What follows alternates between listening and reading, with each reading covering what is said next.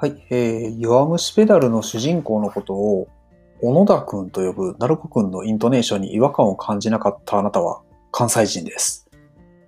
どうも、ディレクターズノートです。えーしばらく配信をお休みしますと言ってましたけども、えー今回は、えー2021年の3月20日に実施したディレクター談義ボリューム7、えーディレクションしくじり先生大集合のアーカイブをお届けします。えーイベント実施してからまあ2ヶ月過ぎて、で、次のディレクター談義もこの週末に迫って、ようやく配信というところでね、えーどんだけサボっとんねんと。はい、本当すいません。はい、仕事してました。まあそんなあのね、えーしくじりはいいとして、えー本編をお聞きいただければと思います。それではどうぞ。はい、えーっと、ディレクター談義のボリューム7、えー今回気づいたら1周年記念ということで、しくじり先生大集合というところで、えーテーマ決めさせていただきました。で内容はまあディレクションとか制作、ウェブ制作ですね、その辺の、あのー中でこういろいろな失敗っていうのは出てくると思うんですけども、そういった失敗をあのいろいろシェアして共有しながら、まあ、その過去供養する会っていう風なので、ちょっとちらっと書いてますけど。あ供養あ、本当に供養する会って書いてはいあだから今日さっき、あの、モカさんがそれ言ってたよ。供養、供養っつとか。何の話かと思ったけど、それこれか。なるほど。はい。ですね。はい。じゃあ、ちょっと自己紹介させていただきます。えっ、と、私、長田雄一郎と申します。えー愛媛の、えーウェブ制作のえー会社、ウェブ制作とかシステムやってます、えー株式会社 iMovic っていう会社で、えーディレクターとしてえー勤務させてもらってます。で、2000年ぐらいからウェブデザイナーとして、えーウェブ制作の業界に入って、2006年ぐらいから、えーとディレクターにロールチェンジしました。で、2012年に、えーと大阪から愛媛に移住してきて、その時に、えーと今のその iMovic に入社して、で、まあ、企業とか自治体のウェブサイトの制作とか、あと、まあ、リニュー主に最近多いのがリニューアルですね。リニューアルの小さいのから大きいのまで、え企画の提案からアクセス解析とか UX の設計して、でワイヤーフレーム作ったり、まあ、最近ちょっとワイヤーフレーム徐々に減ってきてますけども、えー企画周りがやっぱ多いですね。で、えー制作ディレクションを行ってます。で、気がついたら、まあ、ウェブ制作の業界だけで今20年経ったっていう風な感じですね。で、ポッドキャスト、えーとディレクターズノートっていうので、えーディレクションにつながるお話を、えー毎週水曜日に配信しております。はいどうぞよろしくお願いします。よろしくお願いします。はい、じゃあ次、名村さんお願いしまはいす。。えー、名村と申します。よろしくお願いいたします。えーと、東京の制作会社、株式会社サービシンクというところで代表をさせていただいてます。えーと、僕もキャリアとしては長くなっちゃいましたね。インターネット始めたのが94年ぐらいですね。で、最初に仕事として始めたのが96年ぐらいなので、僕も26年目ぐらいとかになってきたんですかね、この仕事っていうと。はい。で、えー2000年から2005年までは不動産検索サイト、ホームズというのを作ってる会社、えー今はライフルという会社ですけども、当時はネクストという社名でしたけど、そこでディレクターやってました。で、2005年から2009年までは別の制作会社で役員という形で仕事をさせてもらって、2010年にこのサービスを立ち上げて12期目ですね。大体、えっ、と、パートナーさんとか、えーいわゆる常駐とかですね、していただいている方々含めて大体30名ぐらいで仕事しているような会社でございます。あ、日付書き直してなかった。えー、2002もう21年ですね。そうですね。21年。今、今 する。3はい、はい、2020年3月、現在30名ぐらいですと。で、えーと、僕もポッドキャストをさせていただいてます、ウェブディレクションやってますラジオということで、これはもう毎週金曜日の夜、えー深夜ですね、23時から24時半ぐらいの間ぐらいで大体放送してますけども、僕、長田さんがもうすぐ50回ぐらいですよね。そうですね。で僕が、えーと、昨日が29回目かな。だったんですけども、はい。まあ、そんな感じでやらせていただいてますので、ぜひとも皆さんまた聞いていただければなと思います。はい。よろしくお願いします。よろしくお願いします。はい、じゃあ本編に入っていきます。えーっと。で、失敗の哲学ということで、まあ、過去にいろんな偉人たちがこう失敗に関するこう名言を残してますね。それをトーマス・アルバ・エジソン、アメリカ合衆国の発明家、失敗、これはうまくいかないということを確認した成功だ。はい。ということを言ってますね。はいはい。あと、松浦清。江戸時代の大名ですね。勝ちに不思議の勝ちあり、負けに不思議の負けなし。これを言った人ね。はい。あの、あ野村監督が。なんか言っあのー、ピックアップして、割となんかし知名度上がったっぽいですけどね。あもともとはーこの人らしいですね。あ、そうなんや。はい。はい。有名ですね、この子有ね。名ですね。はい。まあ、それは、それだとして、あの、今回、えーイベント開催するにあたって、えー皆さんからこう失敗談をあの投稿していただきました。総勢何通応募来たかっていうのはさておきなんですけども、その中からよりすぐりの10個を、はいあの、はい、ピックアップしましたので、まあ、それを見ながらちょっとどういう失敗がありそうかっていうのを、えーとパターン化したり、えーしながら見ていければなというふうに思います。あ、あ、あえっと、このスライドの右,、えっと右上と左下に書いてますけど、もしよければツイッターで、えーシャープディレクター談義っていうのをつけて投稿していただければと思います。あ、お願いします。はい。あ、岡村さん、あの、お結構集まってるんですねっていうことなんですけど、まあ実はそんなに集まってないんですよ。で言わんでええがな。まあ、ええけど、まあ、そういう番番組じゃないや。そういう、ね、あの、まあねなんとなく、なんとなくいっぱい集まってたっていう方がいいじゃないですか。はい。全部言うてまうねんけどね。おんちゃんから笑われてますけどね。はい。はい。まあ、行きましょうか、じゃあ。はい。じゃあまあ行きましょうか。まず一つ目。えっと、まあ原因としては個人によるもの、20代の方から、えー打ち合わせの日時を間違える。で、同じ営業さんとの仕事で2度も。ということで、まあその後どうなったっていうのは普通に怒られました。まあ、怒らまあそりゃそうですよね。スケジュールはちゃんと残しましょ 残しましょうってすごいな。これ残して、覚え、えっていうことはう。残してなくて、あ口頭で聞いて、そのままこう頭に覚えとったってことなんかな。うん、多分それをどっかにメモするの忘れちゃったっていうことなんですかね。あー確かにね。これね、でもね、僕、あの怒られましたぐらい、あのこれまあね、あの誰の投稿か僕も知らないし、長田さんしか知らないですけど、これ、ぼうん怒られたんですけど、僕もありますよ、でもこれ。あの、めっちゃ時間に厳しい人で、はい。あの、片道1時間半ぐらいかけて行った場所なんですよ。で、行ったら1分遅刻したんですよ。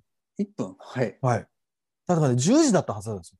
はい。で、うわ、ギリギリやと思って、あの、すいません、お世話お世話になりますって言って行ったら、俺10時って言ったよねつって。今何時だと思うみたいな。言われて、え、帰れって言われましたね。厳しい。すっごい若い時ですけど。あれはもう、まあ、本当に怒られましたね。ああ。まあでもそうっすね。なかなかそこまで怒られるっていうのは最近ちょっと減ってるかもしれないですけど、でも、まあ時間に厳しいっていうのは、まあ、ある意味それ言ってくれるっていうのはありがたいでは、ありがたいですね。まあ、大事やなと思いましたね。うん。いや、もう、本当に怖かった。今でも覚えてます。そりゃこはい。う。はい。じゃあ次行きましょうか。はい。これはちょっと軽いやつですね。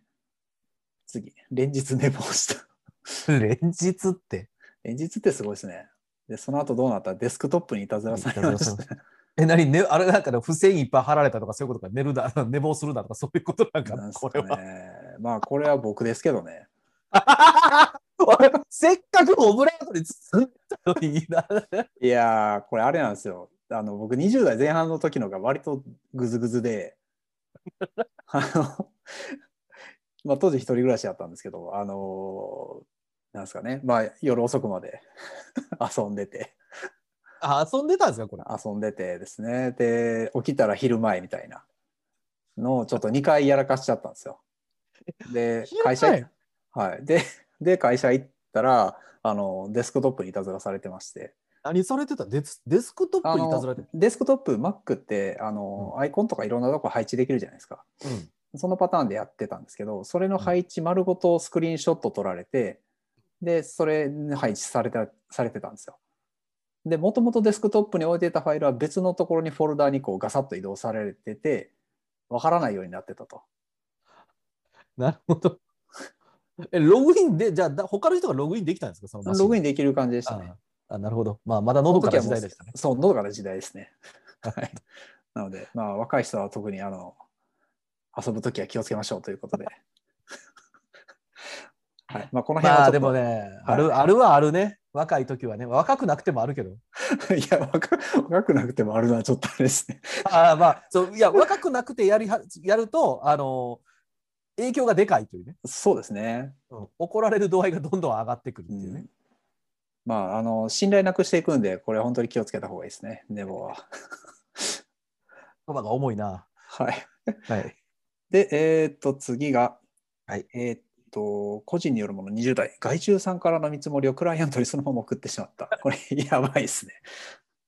あの、これはあの書いたのは僕なんですけど、僕じゃないですよ。あの僕のポッドキャストというか、ラジオに来たやつなんですけど、昔ね。ああ、そうそう。僕もこの話は本人から何回か聞きましたね。本社ってこれぐらい載せてるんだっていうので、いやいや言われたと。まあね、あのいそういうことの話があるでしょうけど、これそうですね。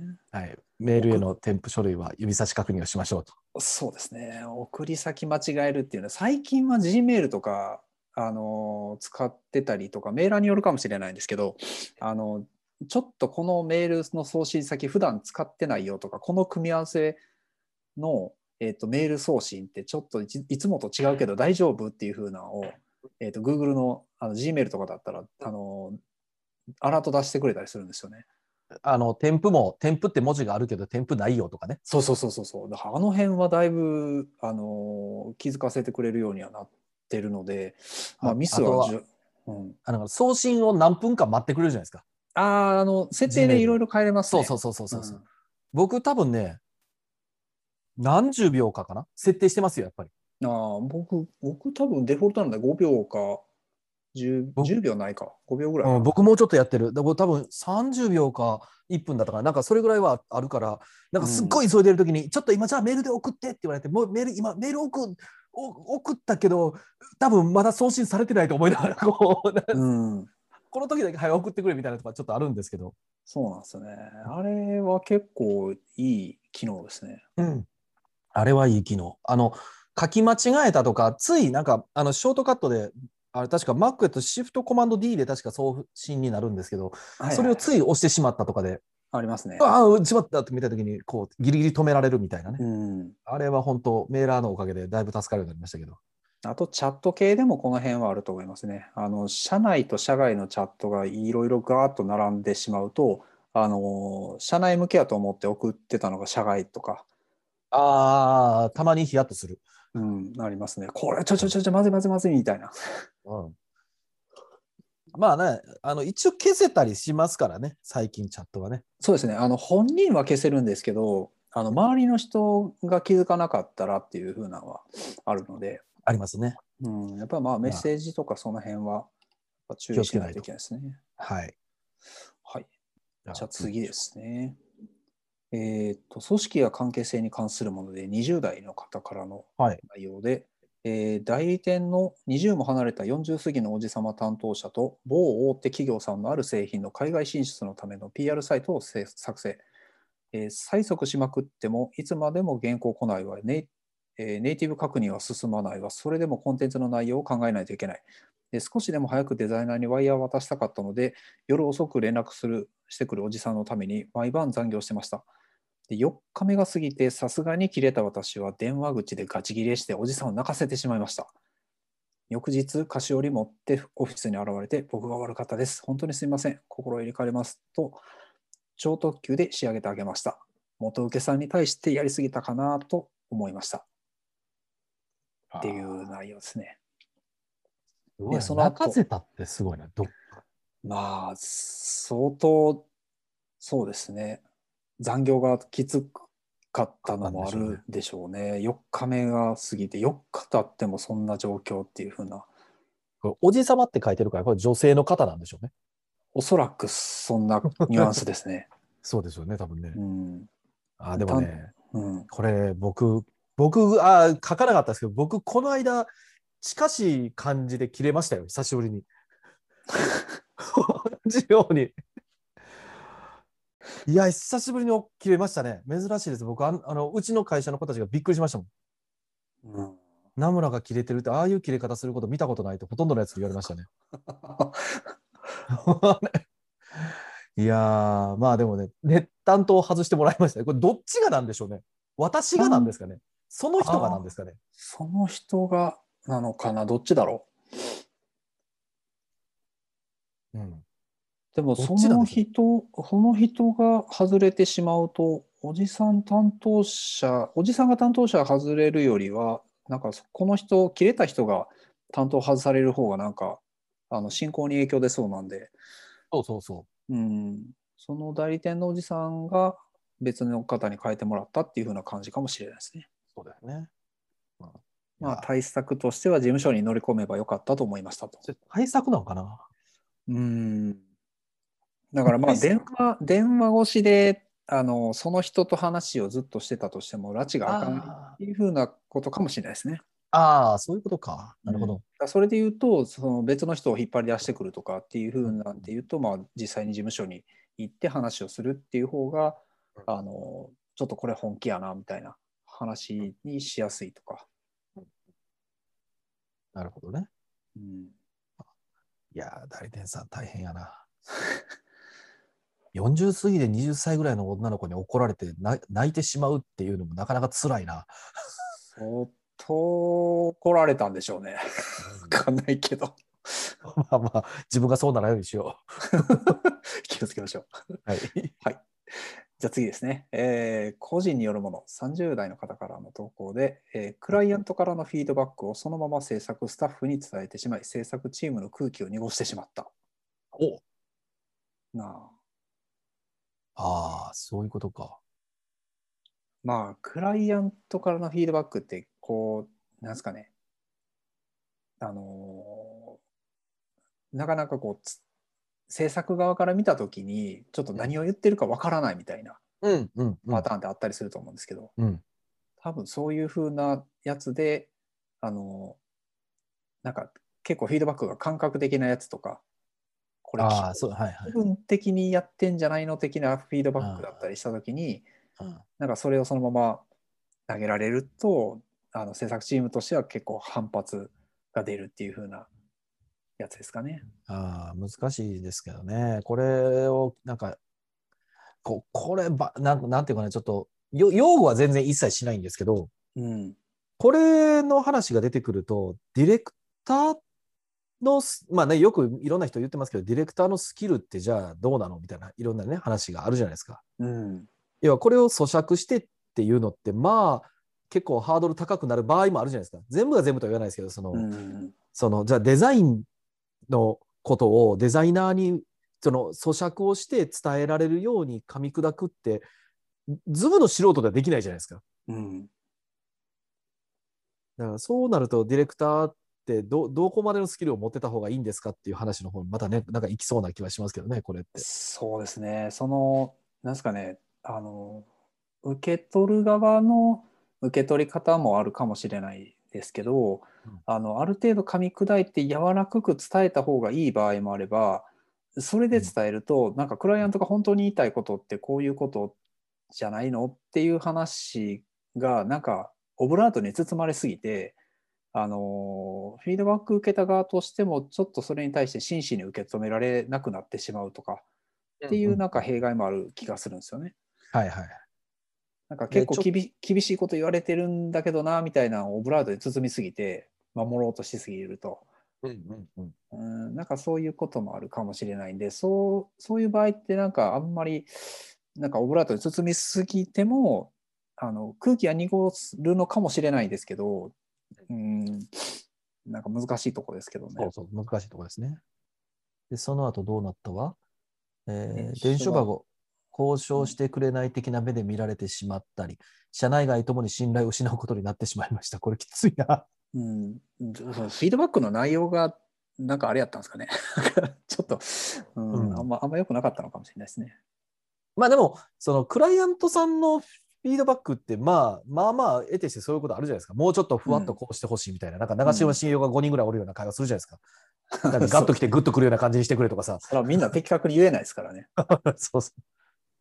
まあだからこそディレクターがね、いる必要だし、間に入ってるっていう話なんだとは思いますけどね。うん、なるほどね。ディレクターはクライアント、制作側、両方にお願いしたり橋渡しするので、単に単なる中継地点ではなくて翻訳する意識が足りなかったなという反省です。たとえだ自分ではない誰かが言っていたとしても、自分の口から出たものは自分の言葉だと思って扱わないといけないなと思いますと。そうですね。うん。なるほど。なかなか、なかなか、だいぶなんか重たい話になってきました、ね。おー徐々に重くなってきましたね、これ。はい。今5つ目です。5つ目ですね。はい。はい。じゃ次行きま。しょう。はい、次が個人によるもの、30代の方からの、えー内容で、取引先 Z 社の A さんと B さんからほぼ同時にデザインデータの送付をお願いしますと連絡が来ました。で私は A さんから依頼のデザインデータを B さんに送り、B さん依頼のデザインデータを A さんへ提出したことです。ちょっと待って、取引先 Z 社の A さんと B さんからほぼ同時期に、そうなんです A さんから依頼のデザインデータを B さんに。ああ、そういう名村さん、名村さんと長田から、えーはいはい。えー誰か別の方に、えー一人の人にはいはいデザインデータの送付お願いしますって言って、僕と名村さんがもう両方送ったと。はあ、はあはあ、で、えー名村さんから頼まれたデータを長田に送って、長田が頼んだデータを名村さんに送ると。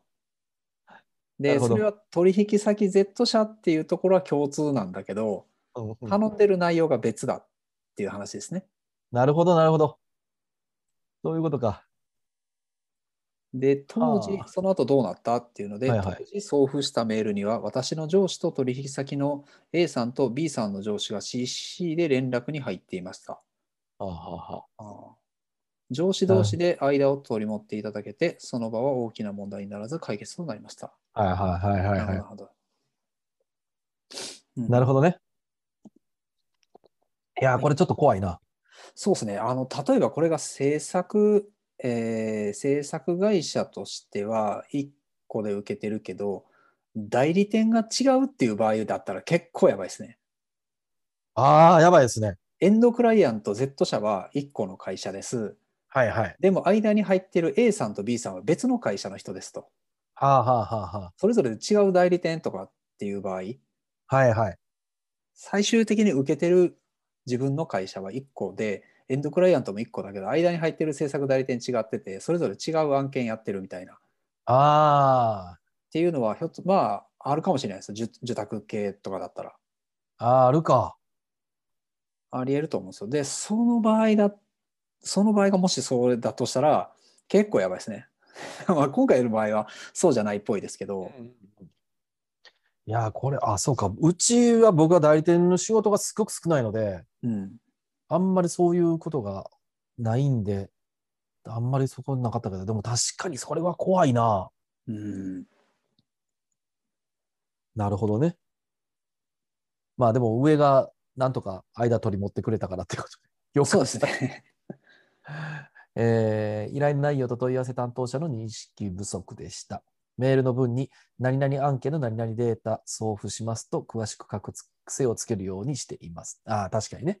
ああ、そうですね。これ、うん送るときに、に確かにこの意識づけとして、こうデータ送りますっていうふうな一言だけにするか、うん何々の件について送りますとか、うん。あのちゃんとそのメールの中にサマリー情報だったりだったりとか、なんか情報が多かったりしたときに、えっ、と、なんか1個のドキュメントの中のこの部分を変更しましたっていうふうにちゃんと書いてあるかどうかとか、うんうんうん。割とその辺をしてるかどうかは、ひょっとしたらあるかもしれないですね。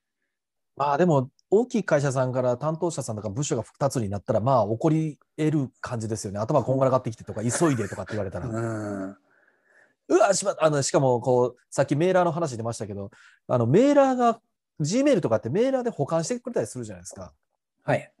でね、あのこれとはちょっと違うんですけど、僕、本当危なかった、さっきの Gmail の設定で危なと思ったのが、あの名字が同じで、それをこうアルファベットで送信の者の、いや、フ to のアドレスにうん名前で入れたんですよね。はいだから保管をして、送ろうかと思って、パッて気づいたら、全然別の会社やったっていう話があって、はいはいはい。あのだからナムたあの田中さんっていう人が A 社にも B 社にも C 社にもおって、はい。でも全然違う会社さんの担当に送ろうとしてたっていう話が昔ありましたけどね。怖いな、これは。なるほどね。えーこれは気をつけないと。まあさっきの見積もりと同じような話もちょっとあるかもしれないですけどね。そうですね。うん。やっぱ送信先間違い。系ですね。怖いですね。はい。はい。じゃあ次次行きましょうが、はい。えー次が組織や関係性に関するもので、20はい代の方からの投稿です。えー失敗談としては、PM の下につくディレクターとして情報設計を担当していたプロジェクトでのこと。クライアントにワイヤーフレームを見せたところ、画面を使う人やシーンが全然噛み合っておらず、ほぼ全画面やり直しになったことがありました。うん、なるほど。で、その後どうなった？っていうので、PM とディレクターでクライアント先に乗り込んで、え業務理解をやり直しまー、業した務。理解をやり直しました。動画を撮って開発メンバーにも視聴してもらうことで、チーム全体で業務理解を深めました。なんとかスケジュール1週間遅れぐらいまで持ちこ持ち直したと記憶しています。ああ。こうんうんれは難しいとこやな。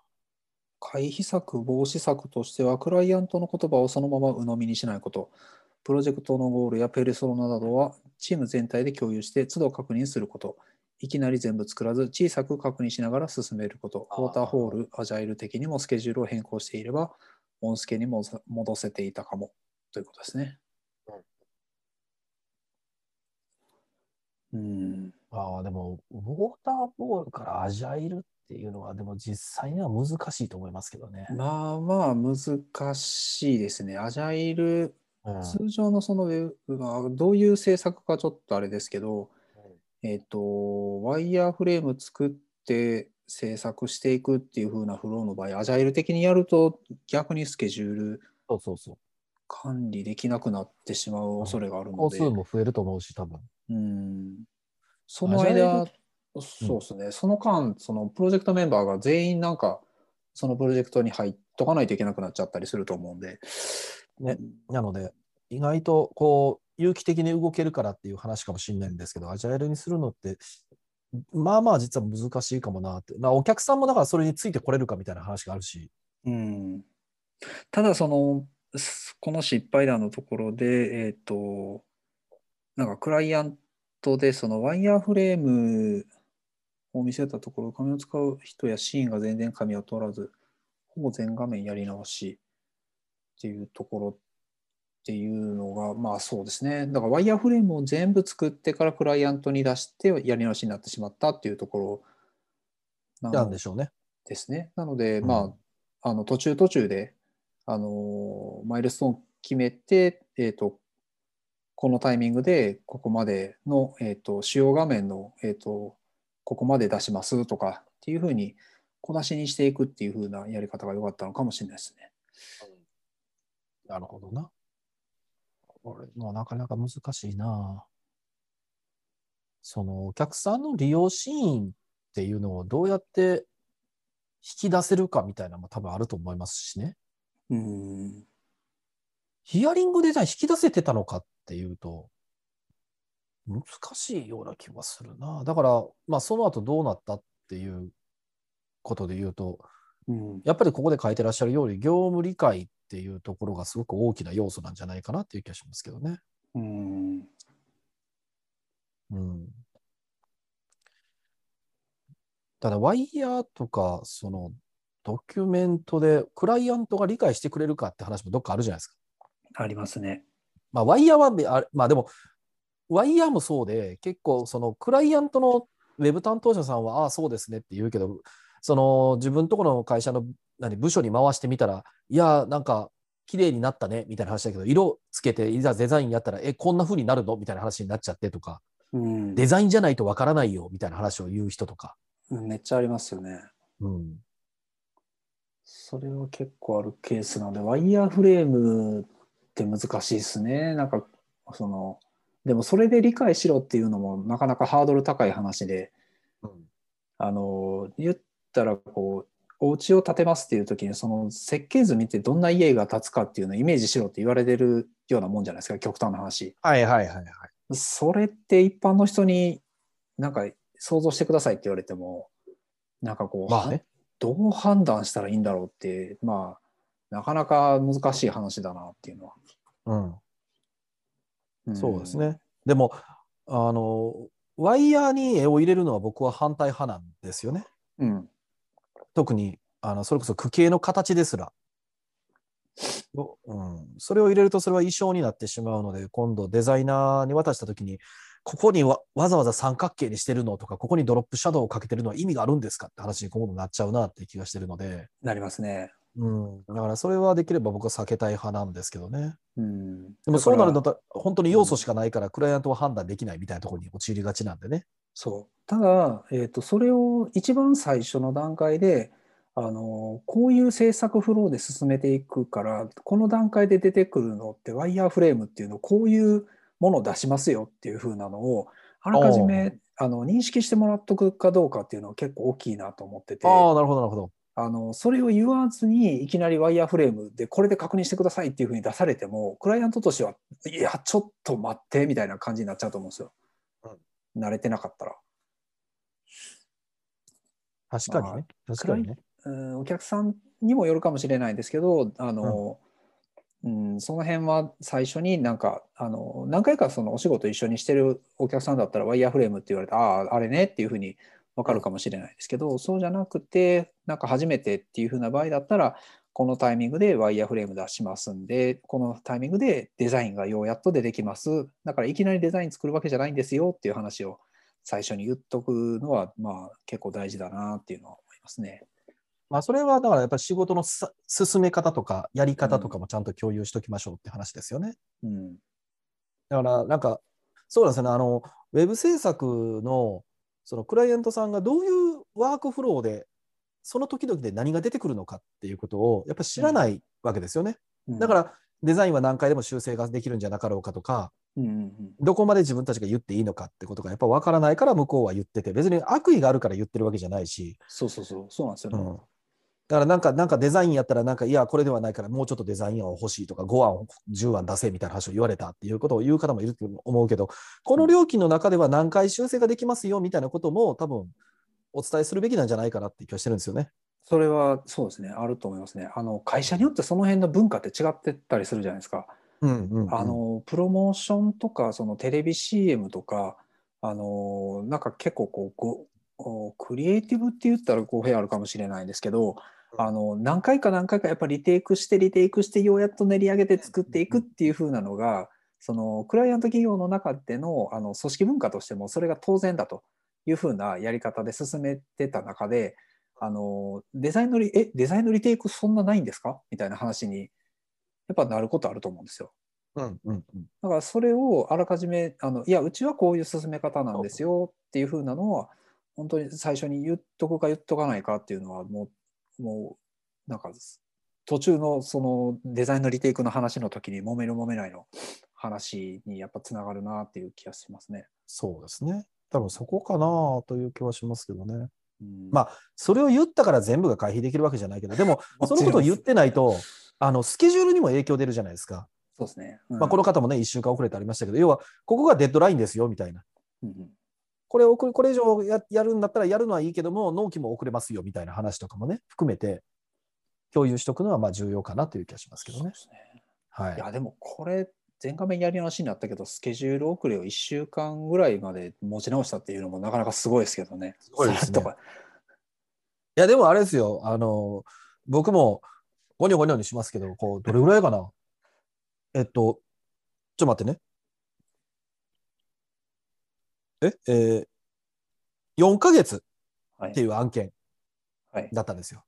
4ヶ月って案件で、使用書が2ヶ月目まで来なくて、で、納期間に合わせたって案件ありますよ、僕。だいぶだいぶすごいですね。うちのメンバーもみんな死ぬ気に頑張ってくれましたけどね。僕も、だって僕もコード書きましたもん、その案件完全にフェースだ。そう、僕もめっちゃコード書きましたもん。もう修正もガリガリしましたし、HTML の組み直しもして、それは PHP、API 使う案件やったんですけど、だからあんまりプログラム書いてないけど、A- あのスマーティも僕いじりましたし、API もいじったしみたいな。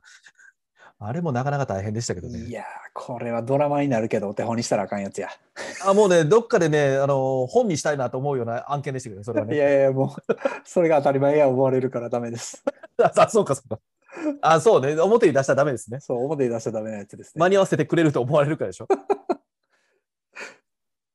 もう絶対やらんと思っ じゃあ次行こえ次行きましょう。次すみません、引っ張りました。う。はい、次は、えー組織や関係、えー関係性に関するもので、30代の方からの投稿です。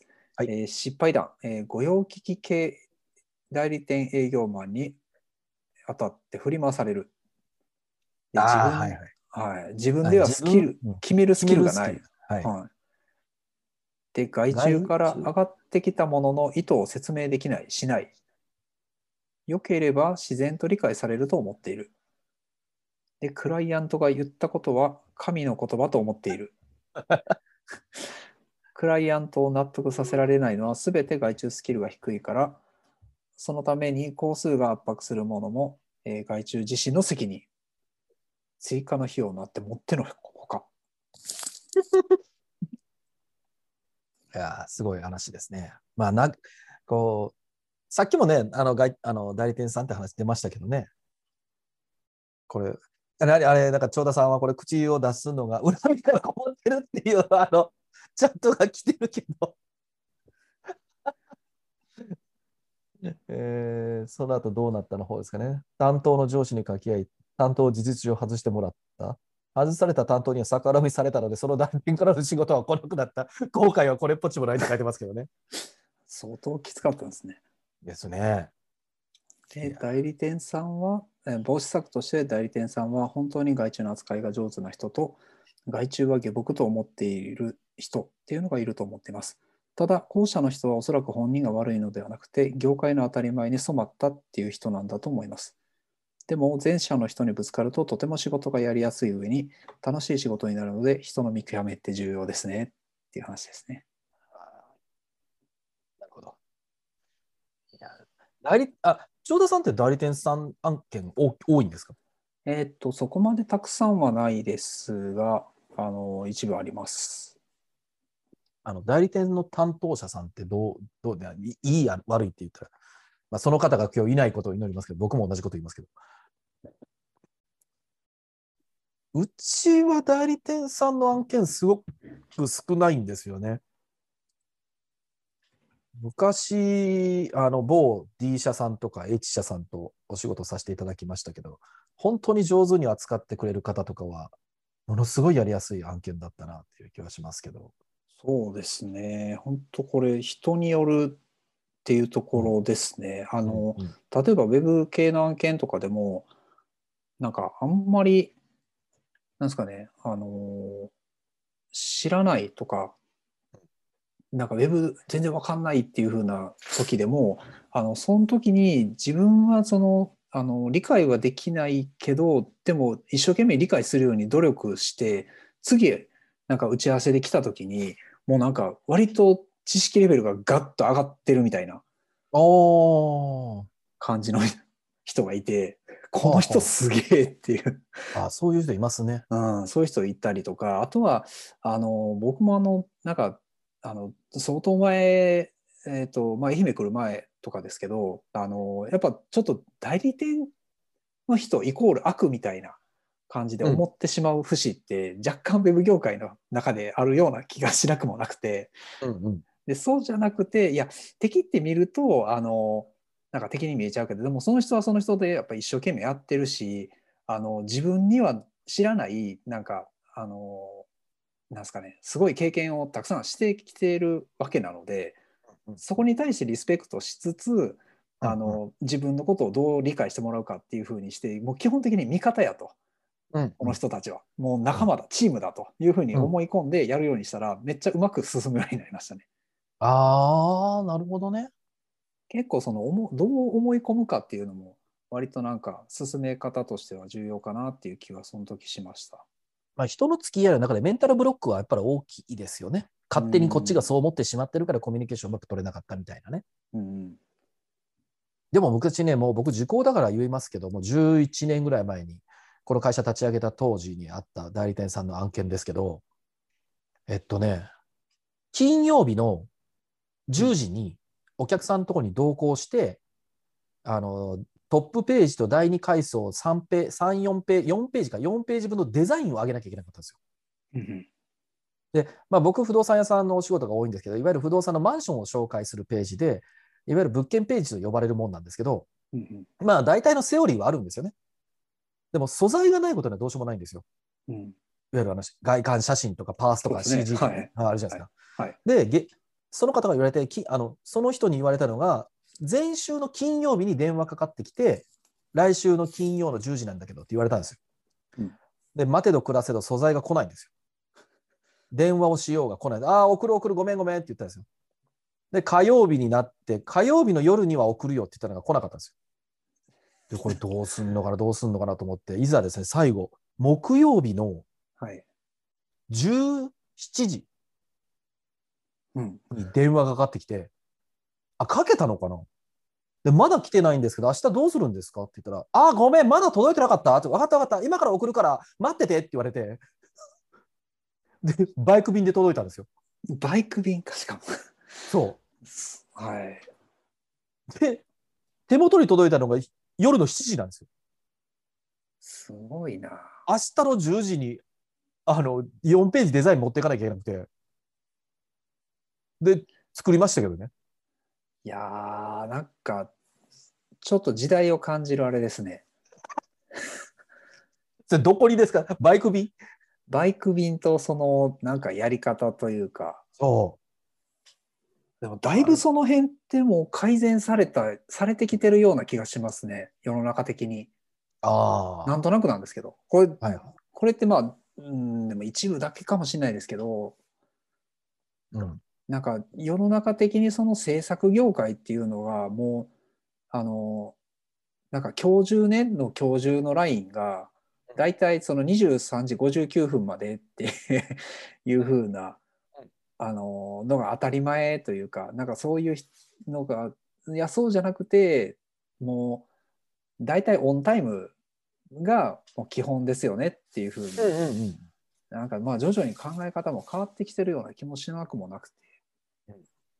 で、あんまりまあクライアントも、クライアント企業とかそのお客さんとかにもよるかもしれないんですけど、あんまりむちゃくちゃなスケジュールもみんなそれって言わないようにちょっとずつ、うん、なってきてるような気もしますね。まあ、働き方改革もありますよね。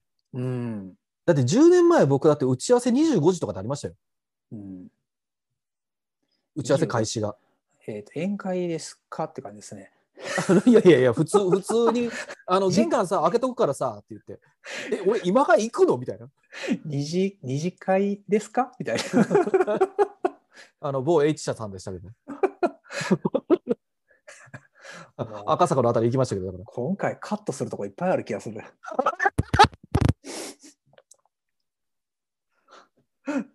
あの、それかあれを、あの、ドキュンとか、ピーとか入れてもらうとかね。でも逆にその入れ方僕まだ分かってないです。ああ、そう。はい。じゃあ次行きましょうか。はい、次行きましょうか。ちょっと待ってください。はい。まあ、お子さん参加してらっしゃいますけど、まあ、これものゆるゆるとしたこの回ですから、別にいいでしょうとか。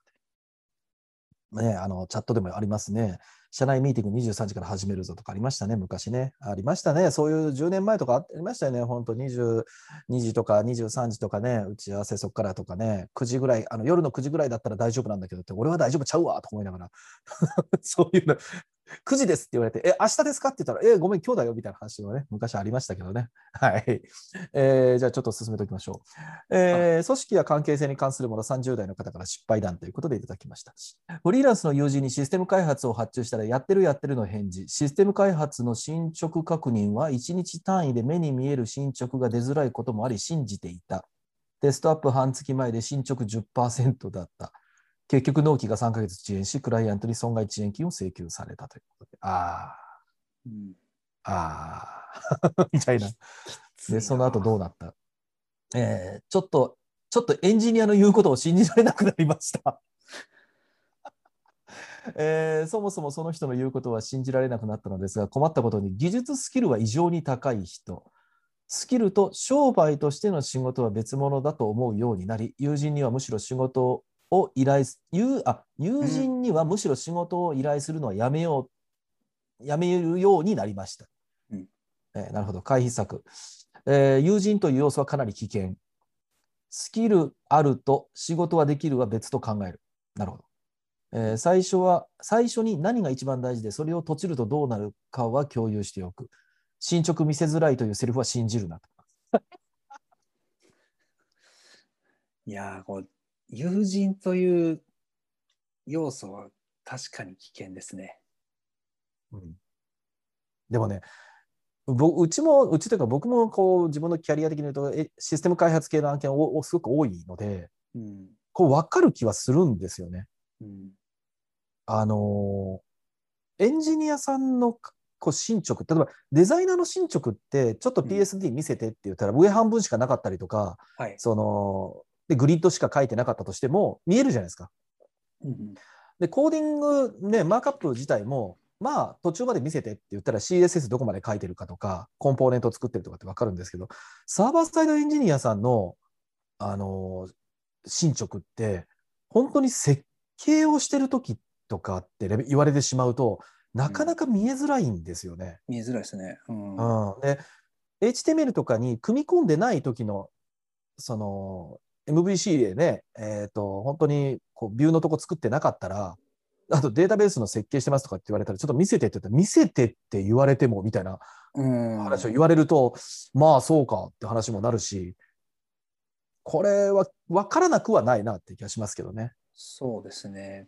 システム案件、進捗見せづらいっていうのは確かにな、あるけど、まあ、とはいえ、そうですね、セットアップ半月前で 進捗10%っていうのはなかなかあれですし、うんまあ、あとはその友人っていうところとはいえ、まあ、じゃあ友人がダメっていうわけではなくて、はいなんかそこになんか変な、あの、7を持ってきてしまうと危険ですね。そうそうそう友人の時ね。うん、友人の時ほどどっちかっていうときっちりしないといけないとかうん。あとなんかあのー例えばちょっとひ金額的にはそんなに大きくなくてでえっ、と規模が小さいみたいな。だけどそのそういう時ほどあのなんかドキュメント作るものに関しては丁寧にするとかっていうふうにやらないと逆に揉めるあのことがあったりすると思うんですけど、うんなんか割とその友達と友達だからみたいな感じでやるのは、うん、そうですね。技術スキルが異様に高い、ちゃんと線引けるかってことでしょうね。うん、その線引きですね。うん。まあ、なるほどね。なるほど。はいうんじゃあ次行きましょう。はい、次行きましょう。で、次が、えー組織や関係性に関するもの、30代の方からの投稿で、えー最後ですね、これが。うんうん。失敗談としては、エンドクライアントを F 社として、えー代理店クライアントが U 社で、はいえー自社が T、T 社で、えー保守契約を結ばず、最小限範囲の、えー作業想定で、括弧口頭で保守フェーズに入る。はいはいはい。で、えー作業発生時に、えー保守フェーズですね、保守フェーズに入ってから作業発生時に代理店から、えー作業よろしくで、ついでに SSL も更新しておいてというふうに依頼されましたと。で、うんえー自社の方、T 社は、えー作業費かかりますよっていうふうに言うと、代理店クライアントの U 社からは、え、なんでいやいやいや、保守範囲外ですよ。で、代理店の方は、え？制作側も、え？ああ、はいはいはいはい。はいはい。なるほど。うん、その後どうなった？メールとお見積もりでしっかり説明しご理解いただいた。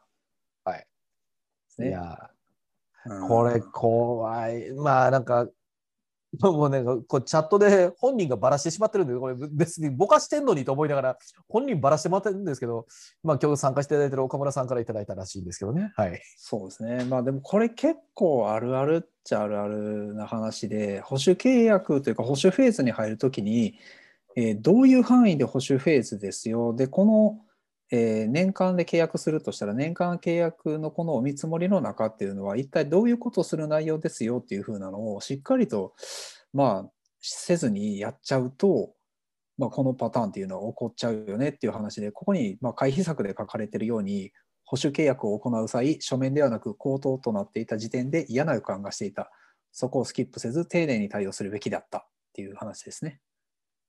これ、まあでもね、2つあると思ってて、うん保守契約の保守の中身って、多分ウェブの中、ウェブの保守って本当に多、まあ、ウェブだけじゃないかもしれないんだけど、多岐にわたるじゃないですか。うん。だから、定義ができるのかっていうと、ああ、しまっ本当にちゃんとドキュメントとかに、ま、あの保守でやるべきことって列列記しておかないと、うん。ついつい漏れてたけど、これじゃあ誰がやるの？みたいなことってなり、なり、なることもあるかなって気がするんですよね。そうですね。うん。うん。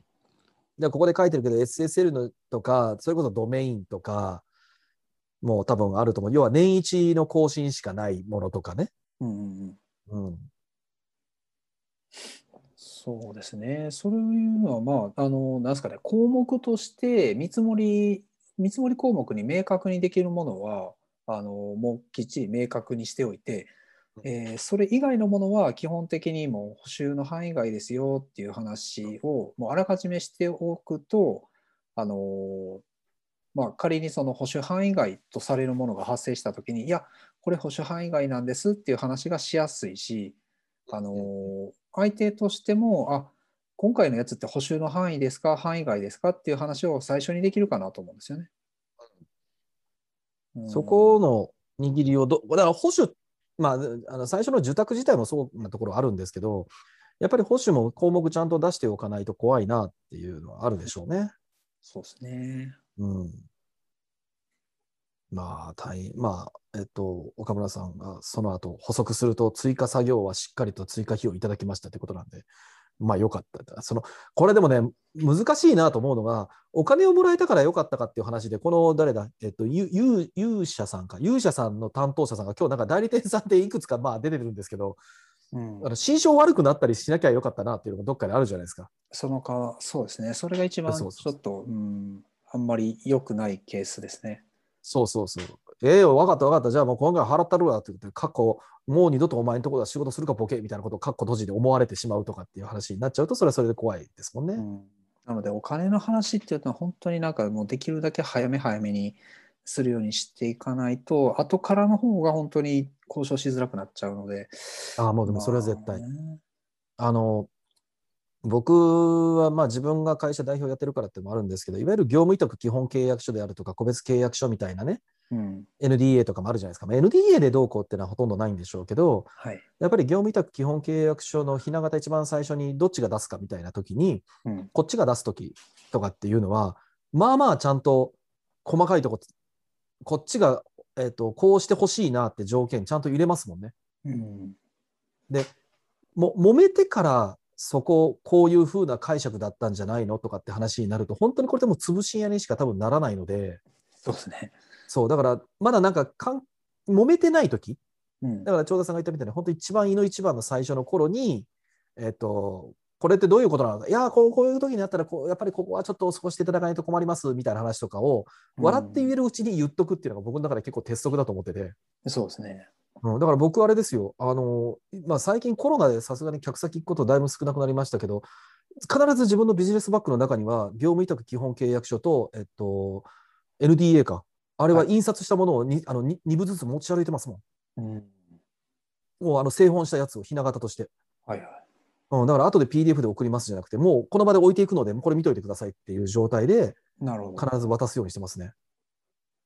そうですね。この辺の契約周りやらは、本当なんか、せんできるだけ早く、うんうんうん、話しとく系のやつですね。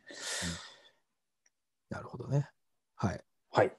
ということで、まとめる感じですね。ということで、ちょっと、えっ、と、今、まあ、10件、えー話として出てきました。まあ、最初の方のやつは若干ネタに近いものがありましたけど、えーこの辺の、まあ、失敗をいろいろ見ていくと、えーグループとして、その制作フェーズでの失敗と、まあ、ポカミス系まあ、ポカミスといっても、そのポカミスの範囲が結構やばいやつもあるかもしれないんですけど、で、えーディレクション系の失敗、あとはちょっと少し難しい系の失敗。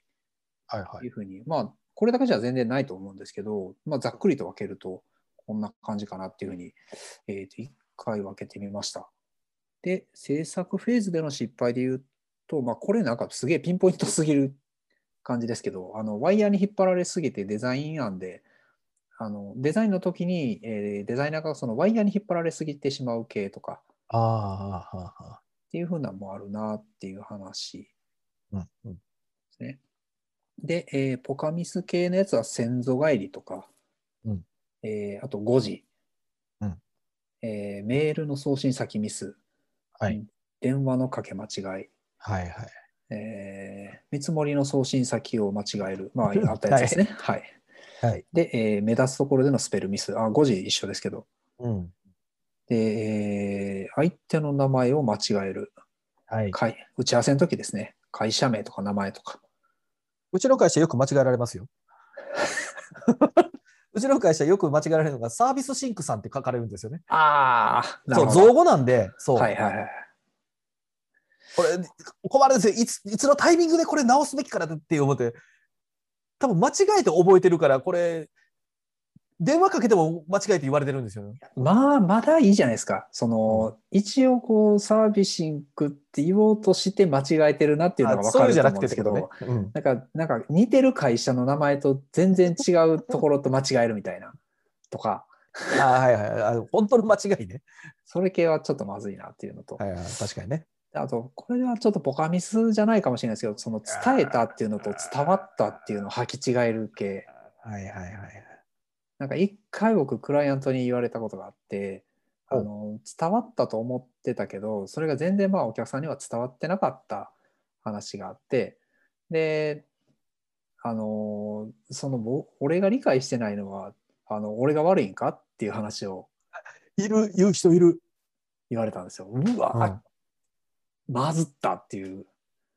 あ、でも、それ微妙なとこありますよね。微妙なとこあるんですけど、ただ、その、なんですかね、あの伝え方が良くなかったなっていう反省点は、やっぱり、まあ、なきにしもあらずなんであ、あ。そこをちょっとすっ飛ばして相手のせいだけにしてしまうのはちょっと良くないなっていうのはちょっああ、となるほど、なるほど。思ったところですね。なるほどね。で、えーディレクションの失失敗。敗。はい、はいディレクションの失敗で言うと、あのフィードバックを自分の言葉で発言できずに言われたまま伝えてしまう。ああ、さっき出たやつですね。うん、で、えーあとそのよくミスとかあの失敗した時に何度かそれを繰り返した時にその十分注意しますとか、はい。あのーなんか二重チェックしますとか、あのね、このウェブ制作で、えっと僕もそのシステム開発でバグを起こして、あのいわゆる障害報告書を持ってたことがあるわけですよ。うんで、うちの会社の子たちにも言うんですけど、こうこうなるんですよね。でもシステム開発とか、まあ何でもいいんですけど、そのバグがあった時の障害報告書のじゃあ改善案って何をするかって言ったら、チェックをするしか極論ないんですよね。そうなんですよね。で、一回やったら、次はこうチェックをします。二重チェックにします、ね。じゃあ、それでミスったらどうすんねんだ三重チェックにしますかって話で。いや、お前みたいな。そうそうそうそう。だから、うちの子たちに言ってるのは、あの、本当にインシデントになるようなバグはもう絶対起こすなと。うんうんだからどうするかって言ったら、じゃあテスト工数であるとか設計のところに時間をやっぱ割くしかないよね。それをって言ったらディレクターの責任としては、その時間が必要ですよと。えーそこを無茶すると結局バグになりますよっていうところに跳ね返ってくるよねっていうことは、なんかやっぱ社内共有はするようにしてますけどね。まあ、これなかなか難しい。難しい。難難しいで、えーディレクションの失敗のもう一つ、えーと別のやつで、店舗に関する内部資料のメモをそのままコンテンツに入れてしまう。おうなるほど。うんまあ、内部内部データとまあかそういうやつがあんま、まあ、これ表に出したらあかんやろっていうのがね。原稿の中に入ってたらそのまま流してしまうとか、なるほど。なるほまあ、チェックの問題ですね。どうんうん。で、えーまあ、これちょっとピンポイントですけど、現場考慮せずに、えー CMS を設計してしまう。あシステム設計系とかでもよくあるかもしれないですけど、作ることにちょっと注力しすぎて、実際それを使うユーザーがどう使うのっていう風なところの、あのー視点が全然抜け落ちてしまってるパターンですね。はい。今知ってるそれ。知り合いから相談を受けてる。画面キャプチャー見たら、なんか本当に銃殺にしてやろうかと思うような画面設計だった。まあ、でそれ、その下のやつはまあ近いかもしれないですけど、うんうん要件だけ満たそうとしてしまうってやつですね。なるほどね。で、えー少し難しい失敗系のやつが、えークライアントの無茶ぶりを無茶ぶりリテラシーがないっていうふうに社内同調を求めてしまうっていうやつですね。で、次が見積もり範囲が不明瞭。ああ、これはダメでしょうね。でも、あでも僕、これは自分がこの会この会社じゃないか、この仕事始めた時にやっぱり同じようなことがあったので、一式はもう絶対書かないですね。うん。多かったら僕100行超えてても見積もり書書きますもん。うん。一番多い時多分300行ぐらい書きましたよ、見積もり。す すごいですね。こううわーって、すごいレシそうそう、だからさすがにそのまま出したらね、あの社内で通せないから別紙にしてって言われて、いや項目ごとに、その、いわゆる要件定義でおいくら万円ってあるんですけど、その要件定義の詳細は別紙参照って言って、何々をするっていうのをずらーっと書きました。な。はいはいはい。一番大昔は入力画面作成、確認画面作成、完了画面作成って、それも全部 1, 一行ごと書いたことありますからね。すげえ。うん。呆れられましたけど、クライアントに。いやー、そこまでやるとなかなかですけど、まあ、とはいえそこまで出さないといけないっていううんシーンもまあ、あるっちゃありますたまにね。うん、ありますね。はい。あとは、えー意思決定者が誰かわからない。うん、うん。失敗というより、これ失敗になるパターンのやつですね。うん、うん。怖い、怖い、怖いパターンですね。なるほど。まあ、こういうパターンありますよと。うん、いうところです。まあ、今日の話聞いても、でもそんな感じでしたね。そうですね。大体うんまあ、まあ原因、原因というか、えっ、と、失敗につながる系のやつって、まあ、おおむね、こう、コミュニケーションがどこかで不足しているっていう風なのが、やっぱね、まあ、根っこにある話ではあると思うんですけど、うん、なるほどね。まあでもこういうのを今日参加していただいている方、僕とか長田さん、さっき言ったようにもう20年ぐらいこの仕事やってるんでね、多分ここに本当に書いたらシャレにならないような生々しいあの修羅場って多分いくつかあったかもしれないと思うんですけど、いやー、そうですね。いや、光栄で言うと本当になるからやめて。でも、ね、あのもし経験がそんなにない方とかっていうのって、これね、実は難しいなと思ってるのが、本当に肌身に分かるぐらい、こう、やばいって思わないと、次これはやらないようにって、なかなかそこに行きづらいなっていう気はしてるんですけど、まあ今日のこれを見ていただいて、なんかそこに向かっていただいたらラッキーかなと思ってますけどね。そうですね。うん。はい。なるほど。で、最後に、えー質問をいくつかいただいてます。うん。えーっと、ちょっと待ってください。な名村さん、いいですか？これちょっと。はい、じゃあいいですよ。大丈夫はいです。質問箱いただきました。えーじゃあ、左上からいきましょう。どれだけ工数管理をして、こちらの状況を伝えても、どうしても動かない元請けさんにはどうしたらいいんでしょうか。先に来ますね。えっ、と、右の方に行きまして、小さいチーム、大きいチームを管理する上で切り替えている考え方などあれば知りたいです。で、えー左下。問い合わせが多いとき、どのような対策や工夫をされていますでしょうか。で、最後ですね。アウトプットするのが大、えーアウトプットするのが苦手なタイプです。アウトプットとは、ただやるだけではダメな気がしていて、アウトプットの種類や心がけてあることなどがあれば教えてほしいですということでね、えーご質問をいただいてたということですけども。じゃあ最初に行きましょう。どれだけ工数管理をして、こちらの状況を伝えても、どうしても動かない元請けさんにはどうしたらいいんでしょうか。なるほど、難しいですね。だから、あ、えっとね、これちょっと、ななんていうかな、綺麗な答えではないんですけど、えっと、極論の話ですよ。あのその元請けさんとの関係性をどうなるかっていうのは、ものすごくちゃんとセンシティブに考えなきゃいけないんですけど、お金です。うん。僕はそれしかないと思います。最終的にお金に転嫁するしか多分ないと思います。そうですね。この工数だからこの金額です。それをやらないんだったらこうなりますっていうことを言うしかないと僕は思っています。うん、だからその感覚になってないから頑張ってくれりゃいいじゃんって話になると思うんですね。うん。うん、だから僕は残念ですけど、これはあの僕は時々自分のセミナーでも言うんですけど、あの利と利にもう照らし合わせるしかないっていうのが、理屈とあの何利益の利って書いて、まあ、お金の話ですけどね。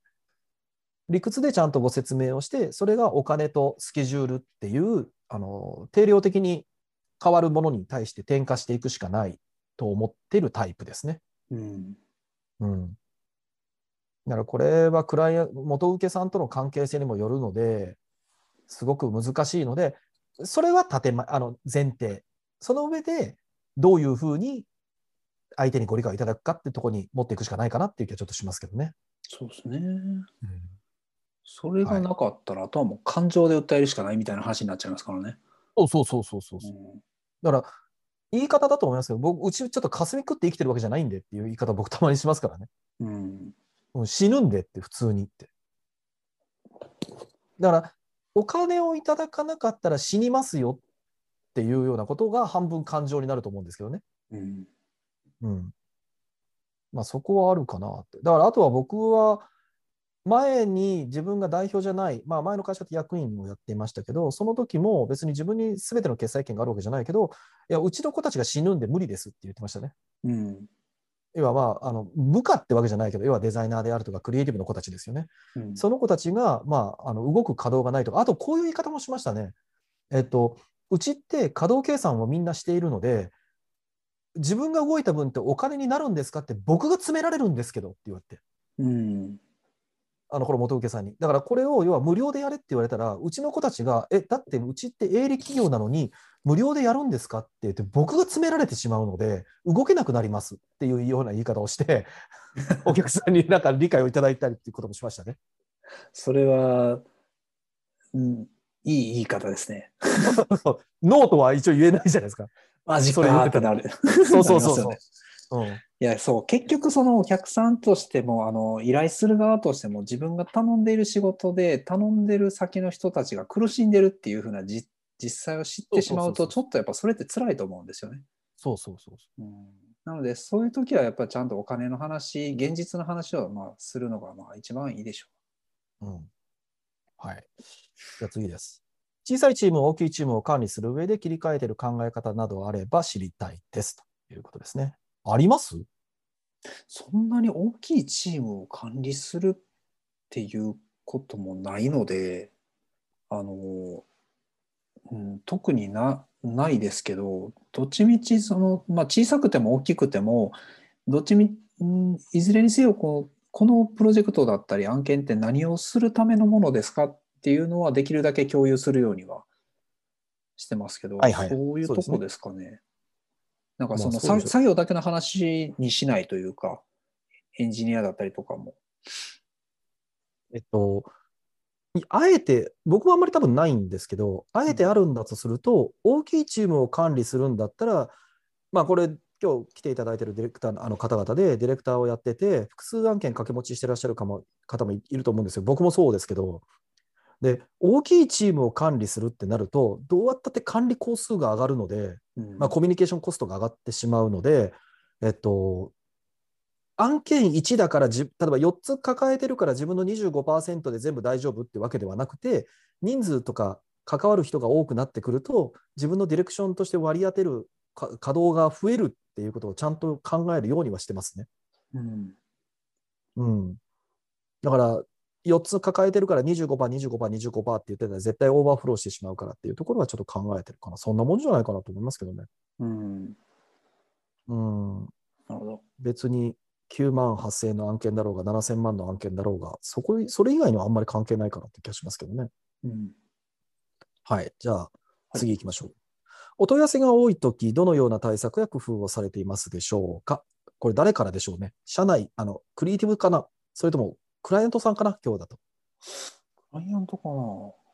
クライアントかな？まあ、じゃあ2つで、いわゆるクライアントさんからお問い合わせが多いとき、うん。どのような対策？どのような対策？まあ、できるだけあの自分で抱えないっていうことですかね。ああ、なるほど。まあ、問い合わせの内容にもよりますよね。まあ、そうですね。初っ端のなんか問い合わせとかだったら話聞いたりはしますけど、あーでもある程度知ってるところとかだったらもうあのできるだけ知ってる人にも渡すっていう。僕はあれかな、問い合わせてもらうときをまとめるようにしていくかもしれないですね。うん。要は、さみだれて来られてしまうとっていうのも、さっきの説明なじゃないけど、うんうんこうなっちゃうのでっていうことでお伝えしていますね。なので、まとめていただければっていうことを言ったりとか、まあ、それが Excel とかスプレッドシートとかにまとめるのか、プロジェクト管理ツールで、まあ、あの送ってくださいっていう話をして、なんか、あうん電話とかまあ、メールで個別にとかっていうのは極力避けてもらうようにして、うん半分はだから長田さんが言ったように自分だけで持たないかな。その他の人にも見てもらえるようにするとかっていう感じかもしれないですね。そうですね。はい。はい。じゃはいあ次です。次行きましょうか。アウトプットするのが苦手なタイプです。アウトプットとはただやるだけではダメな気がしていて、アウトプットの種類や心がけてある、心がけてあることなどがあれば教えていただき、教えてほしいです。ということでいただきました。うん。うん、アウいや、確かにそうでですよね。す。うん。アウトプットは、あ、あ僕はありますよ。あの、相手の状態変化をどうするかってことを考えてます。うん、つまり、あの、何ですかね、相手に何をしてほしいかとか、そうそうそうそう。そこの結論が分かるように渡すっていうふうな。うん。そうですね、そこは結構意識してるかもしれないですね。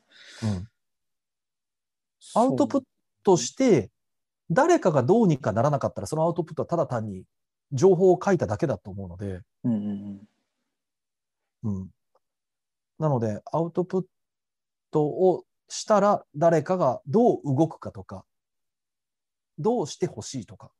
だから、さっきね、なんかありましたけど、しくじりとかにありましたけど、クライアントさんから言われたのはそのままって言ったけど、うん、だからどうしたらいいんだよみたいな話にならないように、うん。そうですね。こうしてほしいとか、なので、こう変えてもらいたいとか、うんこう、こう考えてほしいとか、うんみたいなところに行くように。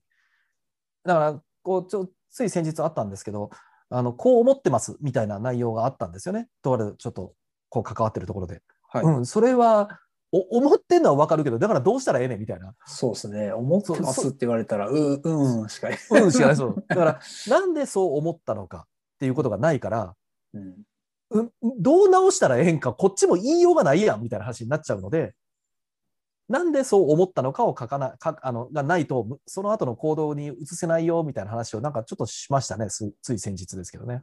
うんアウトプットはそこじゃないかなと思いますね。そうですね。ディレクションとかでやったりするアウトプットって、まあ、メールとか、まあ、メッセージ系のあのテキスト系のアウトプットと、あとはあの説明資料を作ったりとかっていう風なあのアウトプットだったりもあると思うんですけど、あの説明資料とかあの図解だったり図を作ったりすることが僕もよくあるので、あの最終的にそれをどう理解してもらうかとかもさっき名村さん言ってたのと、まあ、ほとんど一緒ですけど、あので受け取った方は結局一番最悪なのってで僕どないしたらいいいいんですかっていうふうになっちゃうのが最悪なんで、うん。あのそう打ち合わせの場とかでもやっぱり自分が打ち合わせとかで入ってでで結局僕何したらいいんですのみたいな話になっちゃうのが嫌なんですよね。だからそれを自分自身がそれをしないようにっていうふうなのは結構気をつけてるところかなっていうところですね。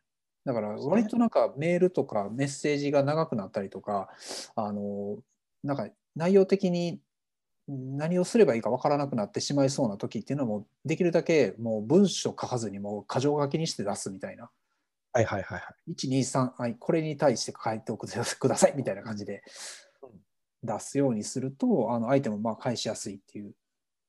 ことですかね。うん、はい。あの、ご質問いただいた方はこれでお答えになってるんでしょうか。